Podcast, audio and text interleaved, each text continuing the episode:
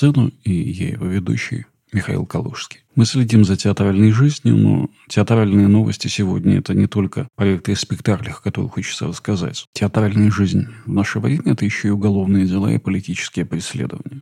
30 июня в Храмовническом суде города Москвы прошло заседание по продлению меры пресечения для режиссерки Жени Беркович и драматурга Светланы Петричук. Их заключение в следственном изоляторе продлено до 10 сентября 2023 года. Мы говорили о первом театральном деле, о деле Беркович и Петричук в самом первом выпуске подкаста «Закати сцену». О тех, кто в Берлине и кто хочет посмотреть пьесу «Финист Ясный Сокол», из-за которой, собственно, и возникло это дело а, по обвинению в терроризме, я могу пригласить 6 и 7 июля а, в театр, который называется «Балхаус Принца Налея», где пройдут показы, можно сказать, читки а, этой пьесы на немецком и на английском языках 6 июля на немецком языке в постановке Олега Христолюбского и 7 июля на английском постановке Маши Сапежак. Приходите, это должно быть интересно. А кроме того, в конце каждого из показов зрители смогут написать письма для Берковича и Петричук, и они будут отправлены в московское СИЗО, где авторы спектакля «Финис Ясный Сокол» находятся до 10 сентября. А теперь, после этих грустных, но важных новостей, мы вернемся к тому, о чем мы хотели сегодня поговорить в очередном выпуске подкаста «Закати сцену».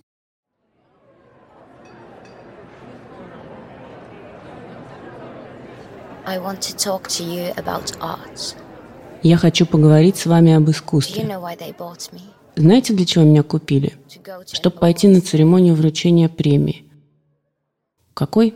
Господи, да какая тебе разница? Кому теперь интересны премии, которые год назад раздавали в стране, которая начала войну? Господи, какие же мы были счастливые. Вечернее платье – это не одежда, понимаете? Одежда – это для тепла, а платье – это для счастья. Я смотрю на эту дурацкую фреску с комедией персонажами в нелепой одежде. Кринолины, кружева. Никто не возьмет это с собой, когда бежит от войны в другую страну. Никто не возьмет с собой вечернее платье. Я здесь, потому что меня пригласили принять участие в этом художественном проекте. Мне повезло. И вам тоже. Мы с вами в привилегированном положении. Искусство – это лучшее убежище. Это говорит платье. Платье – один из персонажей аудиоинсталляции «The State of Things» – «Состояние вещей». Этот проект был частью фестиваля New Theatre Helsinki Festival с 27 февраля по 11 марта. Авторы этой аудиоинсталляции – Ксения Перетрухина, Анастасия Тризна и Тони Рандо. Ксения Перетрухина, выдающийся театральный художник, э, который сейчас живет в Финляндии, работает в разных европейских странах, автор концепции и художественного решения состояния вещей. Анастасия Тризна – режиссер. Тони Рандall создал визуальный и звуковой дизайн. В состоянии вещей предметы на трех языках – финском, шведском и английском – говорят о бегстве и бездомности, о войне и утраченном мире – о потерях, о разлуке.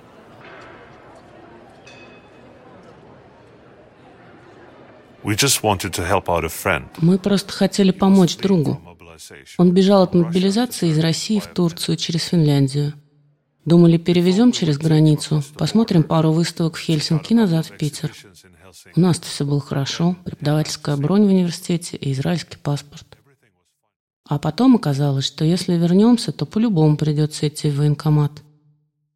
Ночью съездили на другой конец Финляндии, поставили машину у приятеля в частном доме, пять часов туда, пять обратно. А вечером он улетел в Израиль, а я осталась в Финляндии. В Израиле-то мне делать нечего, не мой климат, жара. Теперь пустое вешу в шкафу. Это совершенно не мой стиль, не мой ритм жизни. Я столичный житель. Я не привыкла сидеть дома – каждый день на концерт или в театр, ну и там в клубы, бары. Смотрю я на эту фреску и думаю, что раньше я сказала бы «не верю». Не жизненно наигранные страсти. А сейчас все в жизни именно так. Трагедия теперь и внутри театра, и снаружи. Это, говорит пальто. В состоянии вещей разговаривают чайные ложечки, велосипед, сахар, естественно, чемодан. А заканчивается все диалогом, фактически хором стиральных машин. Но начинается все с кроссовок. Нам немного неловко.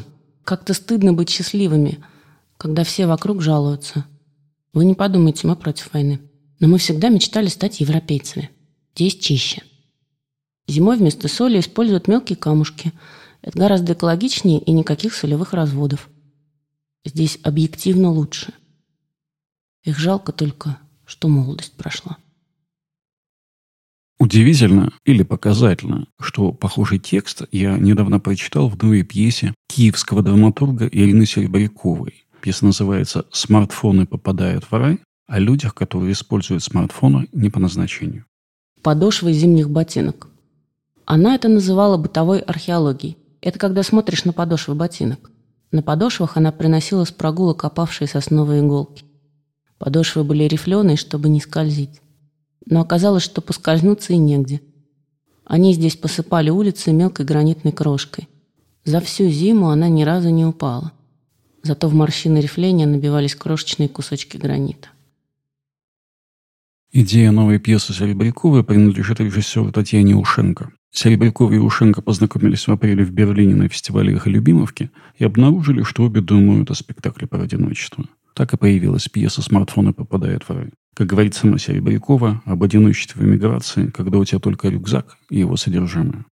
Среди персонажей этой пьесы хор смартфонов, холодильник с йогуртами, книга в мягкой обложке, другая книга в мягкой обложке, книга, которая вряд ли обретет обложку, паспорт, словарь, лак для ногтей, захламленная квартира.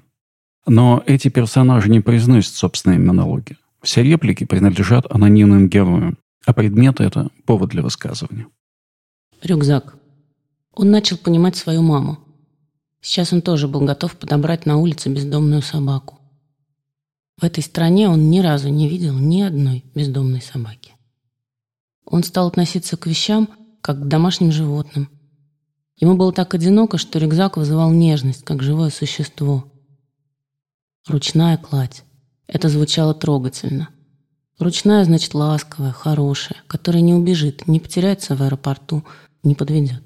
Он беспокоился, не холодно ли рюкзаку, не слишком ли он забит вещами, не разорвался ли внутри пакет риса, который он несет из супермаркета. А вот чемодан, герой состояния вещей.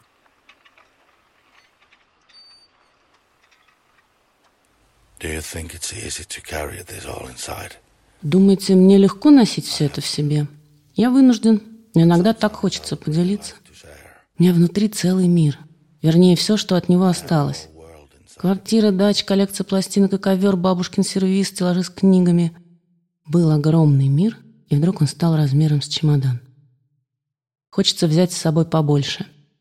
Но потом все это нужно будет нести. Конечно, у меня есть колеса, но эти бордюры, ступеньки и квартиры на верхних этажах без лифта можно надорваться. Один надорвался, и через дырку выпали лекарства, которые без рецепта в чужой стране не купишь. Бегали потом ночью под дождем, пытались найти. Я устал. Эти фразы «это все, что у меня теперь есть», и «Господи, какой тяжелый» я могу сказать на всех языках. А знаете, как часто приходится слышать «ненавижу этот чемодан»? Я понимаю, на самом деле это не относится напрямую ко мне, но всем хочется, чтобы их любили. Нет, это совсем не пушкинское «бывают странные сближения». Такое сближение, такой выбор персонажей, что самое важное, такой способ высказывания совершенно закономерен. У материальных объектов, ставших персонажами, длинная история в театре. Разговор об особенной роли предметов в театре начинается, особенно интенсивно начинается в конце 30-х годов. И тут можно вспомнить принципиально важные работы, которые были написаны чешским исследователем Юржи Велтаруски, которые он писал 1940 году, находясь э, в оккупированной нацистами Праге. Человек как субъект исчезает во время войны, театр возвращает нам человеческие истории, но этот нарратив невозможно передать привычными довоенными средствами. Так на сцену выходят кроссовки рюкзаки, чемоданы и разбитые чашки. Но я говорю не о том, что называется предметный театр, когда объект сам по себе действующее лицо. Как, например, было во многих спектаклях Петербургского инженерного театра «Ахе» или Московского театра предмета. Там предметы самодостаточны, и могут рассказать историю совсем без слов, как в давней мистерии Ахе «Мокрая свадьба», где главное действующее лицо – вода. Или более свежий пример – это исполнявшийся в Московском музее истории ГУЛАГа спектакль театра предмета «Наблюдатели». Мы бы включили фрагмент этого спектакля или почитали эпизод из него, но это сделать невозможно, потому что в «Наблюдателях» совсем нет слов. Вот что говорит об этом спектакле директор Музея истории ГУЛАГа Роман Романов.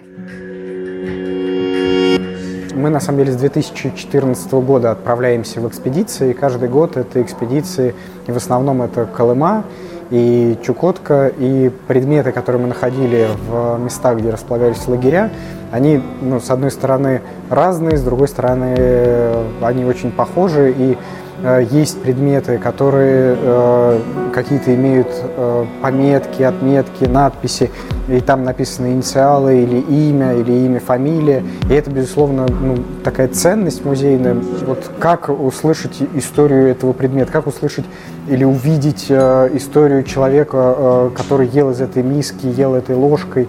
И вот с одной стороны возникает такой вопрос, как рассказывать эту историю, как прислушаться и услышать ее.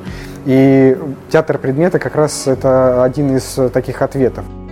Однако обманчивая схожесть подобной антропоморфизации с хорошо известными примерами не должна вводить в заблуждение. Казалось бы, мы видели что-то подобное еще, например, в «Синей птице» Мориса Метерлинка, но там хлеб и сахар превращались в говорящий хлеб и сахар.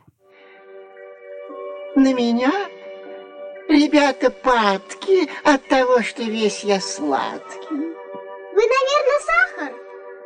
Конечно, моя славная. На конфетку. Это фрагмент из советско-американского фильма 1976 года «Синяя птица». Его поставил Джордж Кьюкер, а роль сахара исполнял Георгий Вицин. Истории хлеба и сахара не были историями людей. Машина-убийца Кристина в одноименном романе Стивена Кинга или телохранитель Сундук из книг Терри Пратчета оставались автомобилем и сундуком. Впрочем, если говорить о непосредственном взаимодействии людей и вещей, то в первую очередь мне приходит в голову ироничный мультипликационный сериал «Нил и Гали» израильских аниматоров Нила Гербера и Гали Ательбаум. Но и там разговорчивые носки и холодильники рассказывают свои истории, ведут свою собственную жизнь. Во втором эпизоде подкаста «Закати сцену» мы слушали фрагменты читки пьесы «Коты-беженцы» украинских драматургов Людмилы Тимошенко и Марины Смеленец. Там истории беженства во время войны рассказывали коты. В театральном смысле это естественная игровая находка. В человеческом смысле это еще и самосохранение. И Аудиоинсталляция Перетрухина и ее коллег и пьеса Серебряковой демонстрируют невозможность привычного человеческого непосредственного способа рассказа о невыносимом. Кто тот человек, тот герой, который будет говорить про совершенно нечеловеческий опыт? Да, таких свидетельств э, много приходит нам через масс-медиа, буквально каждый час. Но, кажется, в театре говорить о таком опыте невозможно. И поэтому и Перетрухина, и Серебрякова получают свой рассказ материальным объектом. Война, бегство, эмиграция требуют зафиксировать трагический опыт. И поэтому в случае с каждым из проектов, о котором мы сегодня говорим, театр движется навстречу музею. Это движение началось не сегодня, но именно сейчас оно оказывается особенно актуальным. Важным становится не только непосредственность переживания, сколько каталогизация опыта в попытке запомнить то, что обычно хочется забыть. Это слишком тяжелая нагрузка на эмоциональную память, так что поручим ее предметам. Пусть они расскажут нашу историю. И тут я не могу не упомянуть про новый проект Марины Давыдовой, который так и называется «Музей неучтенных голосов». Музей неучтенных голосов – это проект про имперскую историю Советского Союза. Историю, в которой многие народы, социальные группы были лишены голоса. И эта история вплоть до последнего действия, когда появляется исполнительница со своим финальным монологом, эта история рассказывается через предметы, фотографии или карты. Да, звучат голоса, но эти голоса бестелесны. Мы не видим исполнителей. И я думаю, что подобная музеификация театра сейчас во время войны будет только нарастать и становиться все более интенсивной. Премьера этого спектакля совсем недавно состоялась в Вене, но в течение следующего сезона, начиная с осени, музей неучтенных голосов можно будет увидеть и услышать в Берлинском театре Хау. А еще нужно сказать, что пьеса Ирины Серебряковой «Смартфоны попадает в рай» пока никем не поставлена. Вдруг меня сейчас слышит продюсер или режиссер, которому этот текст будет интересен. С вами был подкаст «Закати сцену», его ведущий Михаил Калужский. Фрагменты из пьесы Ирины Серебряковой «Смартфоны попадают в рай» и аудиоинсталляции Ксении Перетрухиной. «Состояние вещей» читала Полина Филиппова. Встретимся через неделю.